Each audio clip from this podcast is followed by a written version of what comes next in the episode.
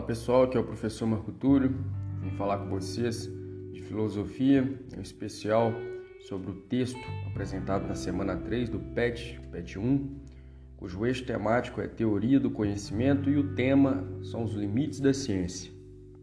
Lembrando que esse podcast é uma leitura comentada do texto para que vocês tenham a possibilidade de criar uma cadência de leitura, um ritmo de leitura que irá auxiliá-los principalmente nos entendimentos possíveis dos textos de filosofia, que são textos um pouco mais complexos.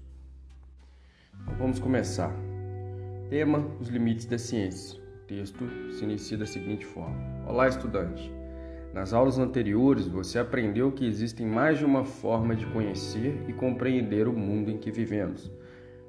Na semana anterior, você foi convidado a dar aquela moral para as ciências, estudando como ela funciona e sua importância, certo? Mas, como nem tudo são flores, é importante reconhecer que o excesso da racionalidade científica produziu alguns efeitos colaterais em nossa vida e nas nossas relações. E essa semana, então, você será convidado a pensar a ciência de uma forma mais crítica. Mas cuidado, não se trata aqui de jogar a criança com a água suja fora, ou seja, dizer que o conhecimento científico é ruim porque ele apresenta certas reações adversas ao organismo social. Muito menos dizer que o conhecimento científico tem o mesmo peso das opiniões e crenças produzidas e divulgadas no submundo das redes sociais. Não. O que distingue a ciência das crenças e das opiniões infundadas e absolutas é exatamente a possibilidade dos seus princípios, teorias e consequências éticas poderem ser retomados discutidos, contestados e, se necessário, modificados. Passada essa saudação inicial introdutória, o texto vai para o subtítulo Relação da ciência com o senso comum, que diz o seguinte: Sabe aquele chá que a avó prepara para curar uma dor de cabeça? Ou aquele conselho da mãe que depois de um tempo você vê que faz todo sentido? Eles fazem parte de um conjunto de saberes ou sabedorias populares não foram ensinados no banco da escola, mas foram aprendidos na escola da vida. Rubem Alves, um pensador e escritor brasileiro, de forma muito sagaz percebeu uma estreita relação entre os saberes populares e a ciência. Veja como ele faz essa relação. Então diz Rubem Alves: o que é senso comum? Senso comum é aquilo que não é ciência, e isto inclui todas as receitas para o dia a dia bem como os ideais e as esperanças que constituem a capa desse livro de receitas. E a ciência? Não é uma nova forma de conhecimento, diferente do senso comum. Não é um novo órgão, apenas uma especialização de certos órgãos e um controle disciplinado do seu uso. E em seguida, ele usa uma imagem mental de um corpo humano para o leitor entender melhor o que ele está dizendo. Então diz Rubem Alves: Pense no senso comum como as pessoas comuns e a ciência. Toma essa pessoa comum e hipertrofia um dos seus órgãos, atrofiando todos os outros. Olhos enormes, narizes enormes e ouvidos diminutos. A ciência é uma metamorfose do senso comum. Sem ele, ela não pode existir. E esta é a razão por que não existe nela nada de misterioso ou extraordinário. Vamos fazer uma pausa para entender o que foi dito até aqui. A ideia principal do texto é mostrar que existe muito de senso comum dentro da ciência. Justamente porque a ciência, ela é, como diz Rubem Alves, uma hipertrofia daquilo que seria o senso comum. Porque o senso comum, ele vem das experiências dos indivíduos diretamente ligados com o mundo ao seu redor. Então é senso comum a maior parte daquilo que nós utilizamos como medicina popular. É senso comum a maior parte daquilo que nós utilizamos como curas, milagrosas ou não, ligadas à religião. É senso comum, por exemplo, vários e vários ditames morais e éticos na nossa sociedade. A nossa estética vem de um senso comum, ou pelo menos nosso senso estético vem de um senso comum dizer o que é bonito ou o que é feio, que é prazeroso ou não é prazeroso, muitas das vezes está ligado com aquilo que é o senso comum. Só para relembrar, o senso comum é um tipo de conhecimento espontâneo baseado na experiência empírica, vivencial, concreta das pessoas. Ou seja, ao longo da vida, os seres humanos acumulam saberes que não foram aprendidos na escola, na faculdade, mas que servem de bússola orientadora da vida cotidiana. Para falar a verdade, então, a ciência pega a maior parte desses conhecimentos chamados de ciência de, de senso comum e os estuda.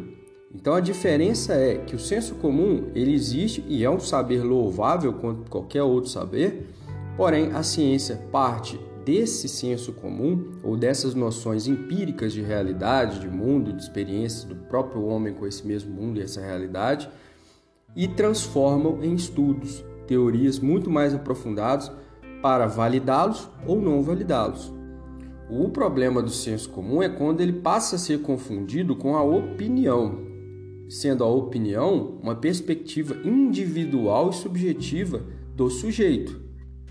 Fora isso, o senso comum é extremamente importante para os desenvolvimentos das sociedades, principalmente para o avanço da cultura de todas as sociedades. Lembrando que cultura é desde a medicina até propriamente as manifestações estéticas, musicais, artísticas, enfim. Cultura é tudo aquilo que nós cultivamos, tudo aquilo que nós fazemos com que cresça a partir das nossas próprias ações. Mas então vamos caminhar com o texto. Os fenômenos que compõem a vida se apresentam a nós como dados objetivos, ou seja, a chuva, o sol, o relâmpago, as doenças são dados objetivos. A maneira de explicá-los de forma mais ou menos eficiente vai mudando ao longo do tempo. A teoria atômica não inventou o átomo.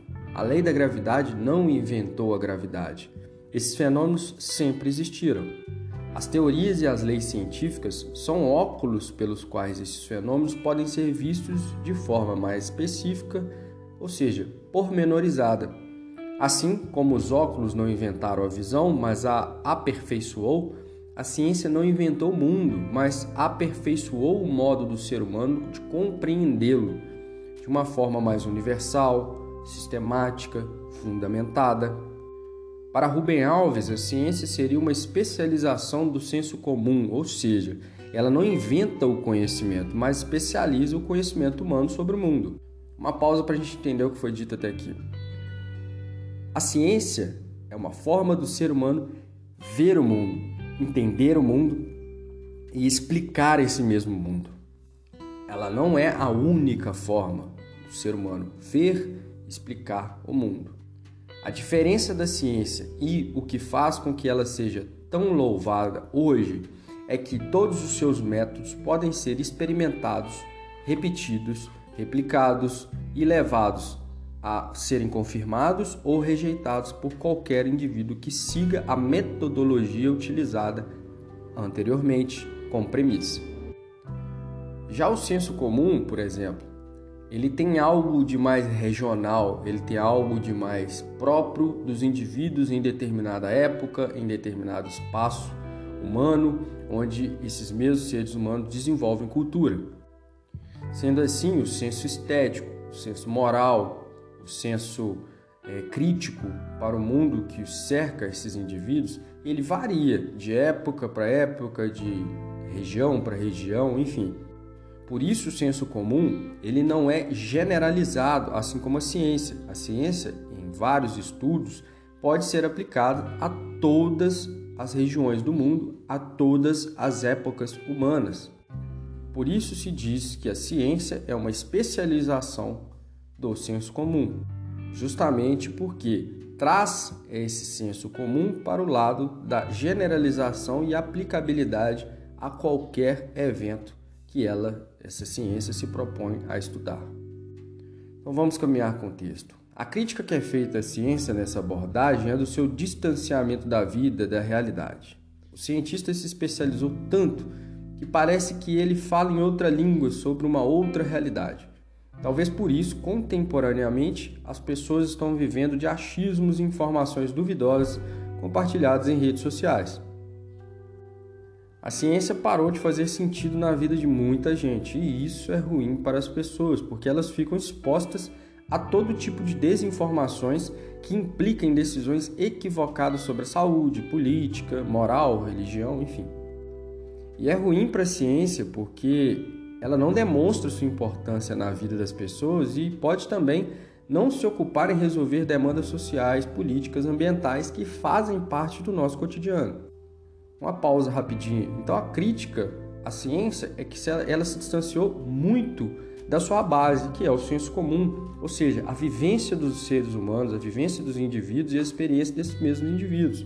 Então, quando eu te peço para pensar sobre um cientista, muitas das vezes você não vai conseguir pensar no seu vizinho que muitas das vezes consegue criar máquinas fantásticas no fundo de quintal, ou na sua avó que consegue fazer chás milagrosos, é, ou, ou outra pessoa que consegue desenvolver um tipo de conhecimento válido a respeito de várias materialidades do mundo, do tipo criar uma tinta, do tipo criar uma forma de converter uma imagem em uma escultura, enfim.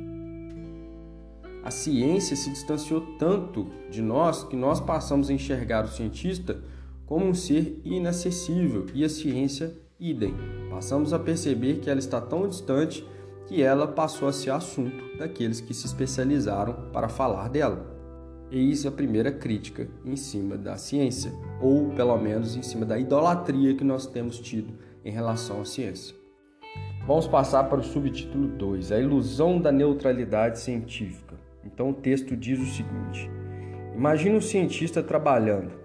Quais imagens aparecem em sua mente? Provavelmente você deve ter pensado em um homem mais velho, com cabelo penteado tipo Einstein, com roupas brancas manipulando alguns tubos de vidro em um laboratório. Algumas razões levam o imaginário popular a cristalizar os cientistas dessa forma. Talvez a principal delas seja a crença na, na neutralidade científica. Muitos ainda veem o cientista como um gênio mágico capaz de inventar coisas extraordinárias do seu laboratório, movidos apenas pelo desejo de descobrir coisas novas. Essa mentalidade conserva a ideia de que o desejo pelo conhecimento é espontâneo e inato, ou seja, já nasce na alma daquele que quer ser cientista. O cientista não seria contaminado pelas demandas econômicas, políticas e militares. Ele busca o conhecimento pelo conhecimento ou, em linhas utilitaristas, procuraria encontrar alguma solução prática, medicamentos, máquinas, energia sustentável para atender a uma demanda social de forma voluntária. Contudo, essa visão não se confirma na prática, infelizmente. As pesquisas científicas são contaminadas por diversos fatores. Ao definir um objeto, ao escolher uma metodologia para estudá-lo, o cientista já é movido por determinados interesses. Você sabia que alguns pensadores, como o alemão Houston Chamberlain, sustentaram cientificamente a superioridade dos brancos sobre os negros? Segundo a filósofa brasileira Marilena Chauí, isso ocorre porque o racismo não é apenas uma ideologia social e política, é também uma teoria que se pretendia científica, apoiada em observações, dados e leis conseguidos com a biologia, a psicologia e a sociologia. É uma certa maneira de apresentar tais dados de modo a transformar as diferenças étnicas e culturais em diferenças biológicas naturais e mutáveis e separar os seres humanos em superiores e inferiores, dando aos primeiros justificativas para explorar, dominar e mesmo exterminar os segundos. Sim, é exatamente o que você leu, caro estudante. A ciência pode ser usada para legitimar domínios, explorações e até mesmo extermínios de um povo. Isso não a deslegitima como forma de conhecimento, mas mostra que ela não é neutra. Atualmente, os cientistas costumam trabalhar coletivamente em universidades, institutos ou grandes empresas transnacionais. Por trás de toda pesquisa existe um financiador, portanto, é importante ressaltar que a origem e a finalidade das pesquisas científicas possuem estreita relação com as demandas políticas, econômicas e entre outras. A construção da imagem do cientista como alguém imaculado e distante de uma realidade serve para impedir ou dificultar essa visão crítica e atenta sobre as consequências éticas e os interesses políticos que envolvem as pesquisas científicas. Uma pausa aqui para a gente entender o que foi dito até agora. A ciência, então, ela não é neutra. Eis a segunda crítica do texto a essa racionalidade científica levada tão ao pé da letra.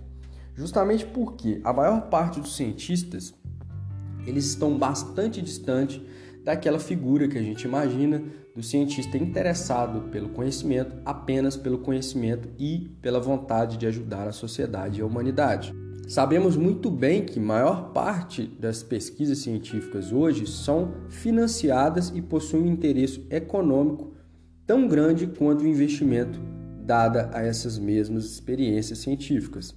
Percebam o quanto é gasto em tecnologia de ponta para criar um novo iPhone. Percebam o tanto que é criado em tecnologia de ponta para criar um novo motor que ultrapasse os 350 km por hora numa pista. Enfim, tudo isso mostra que a ciência não está a serviço 100% da, do progresso da humanidade, muito menos de trazer um bem-estar na vida daqueles que são a produção material e o trabalho, a mão de obra assalariada de todo o processo industrial. A ciência se distanciou tanto da realidade da, do mundo comum que fica difícil perceber até onde o cientista hoje possui uma postura ética em relação ao seu trabalho, em relação à sua pesquisa, sua metodologia e aos fins do qual essa pesquisa, essas, esses objetivos perseguem. Se existe um financiamento tão grande para a pesquisa, essa pesquisa será cobrada e que o resultado traga tanto lucro para o financiador quanto o valor investido inicialmente. Talvez por isso seja urgente que o cientista seja revisto enquanto indivíduo e que ele se popularize e ser cientista seja algo mais democrático, menos é, distante e mais próximo daqueles que realmente querem investir seu tempo, seu conhecimento na melhoria de vida das pessoas. Vamos caminhar com o texto de finalizá-lo. O subtítulo agora é Razão Instrumental. Diz o seguinte: Você certamente já ouviu aquela expressão. Fulano é tão inteligente, pena que ele não utilize essa inteligência para alguma coisa que preste. Houve uma escola na Alemanha que pensou sobre essa questão, a Escola de Frankfurt. Alguns membros dessa escola, como Adorno e Horkheimer, vendo os aspectos negativos do desenvolvimento técnico-científico da modernidade, como as guerras, as armas, as dominações, começaram a desconfiar da racionalidade científica. Talvez eles pensaram: como podemos inventar um avião, mas não inventamos um jeito de viver sem guerras? Então perceberam que o projeto da modernidade era de controlar e dominar a natureza e não apenas conhecê-la. Aliás, o conhecimento científico se tornou uma forma de dominação. O iluminismo tinha como bandeira tirar o ser humano das trevas da ignorância com a luz do conhecimento. Para esses pensadores, isso ocorreu em partes. A capacidade humana de pensar foi colocada a serviço do progresso científico. A razão instrumental ou razão iluminista se converteu na negação da capacidade do ser humano de pensar de forma crítica. Ela, quem se coloca como serva da ciência, se configura como meio para alcançar um fim. A razão não pensa na finalidade, nos porquês das pesquisas científicas instrumentalizada pela ciência, trabalha para tornar mais eficiente a dominação e a exploração, tanto da natureza quanto do próprio ser humano. Nesse contexto, o conhecimento deixou de ser uma forma de emancipação ética, política e estética para se transformar numa forma de exploração, poder e controle da vida de forma geral. Uma pausa para a gente entender o que foi dito até aqui e finalizar esse podcast. O que diz essa parte do texto é justamente que o mesmo indivíduo que criou a cura para várias doenças, criou vacinas, criou tecnologias que fazem bem e mudaram a vida de muitas pessoas, inclusive das pessoas que mais necessitavam delas, é o mesmo indivíduo que cria a bomba atômica, é o mesmo indivíduo que cria tecnologia de ponta armamentícia, bélica, para guerras, para morte. Então, o que a razão de forma instrumental, ou seja, como instrumento para a ciência, pode trazer para o ser humano? Até que percebemos que essa razão instrumental sem a criticidade ou seja, as perguntas necessárias para que ela se torne algo bom sempre são deixadas de lado muitas das vezes quando se fala em ciência na atual conjuntura do século 21 e do século 20 também. A ciência passou a instrumentalizar, ou seja, tornar como instrumento a razão de maneira tão distante da crítica que podemos criar armas de destruição em massa de uma forma que nunca antes foi vista. Pense bem, se essa razão fosse utilizada de maneira crítica e absorvida pela ciência para criar uma sociedade onde a tecnologia e todo o investimento em conhecimento fosse redirecionado para criar cura de várias doenças, para criar é, maneiras de nós conseguirmos, conseguirmos sobreviver e viver sem tanto sofrimento, esforço e desigualdade. Teríamos um mundo muito bom de se viver e um mundo onde o horizonte nos traria muito mais esperança do que medo. Esse foi mais um podcast, espero que vocês tenham gostado. Se chegaram até aqui, é, comentem, deem um feedback aí, para eu poder saber se está sendo de valor para vocês esse, esses áudios certo? Um abraço a todos e até o próximo.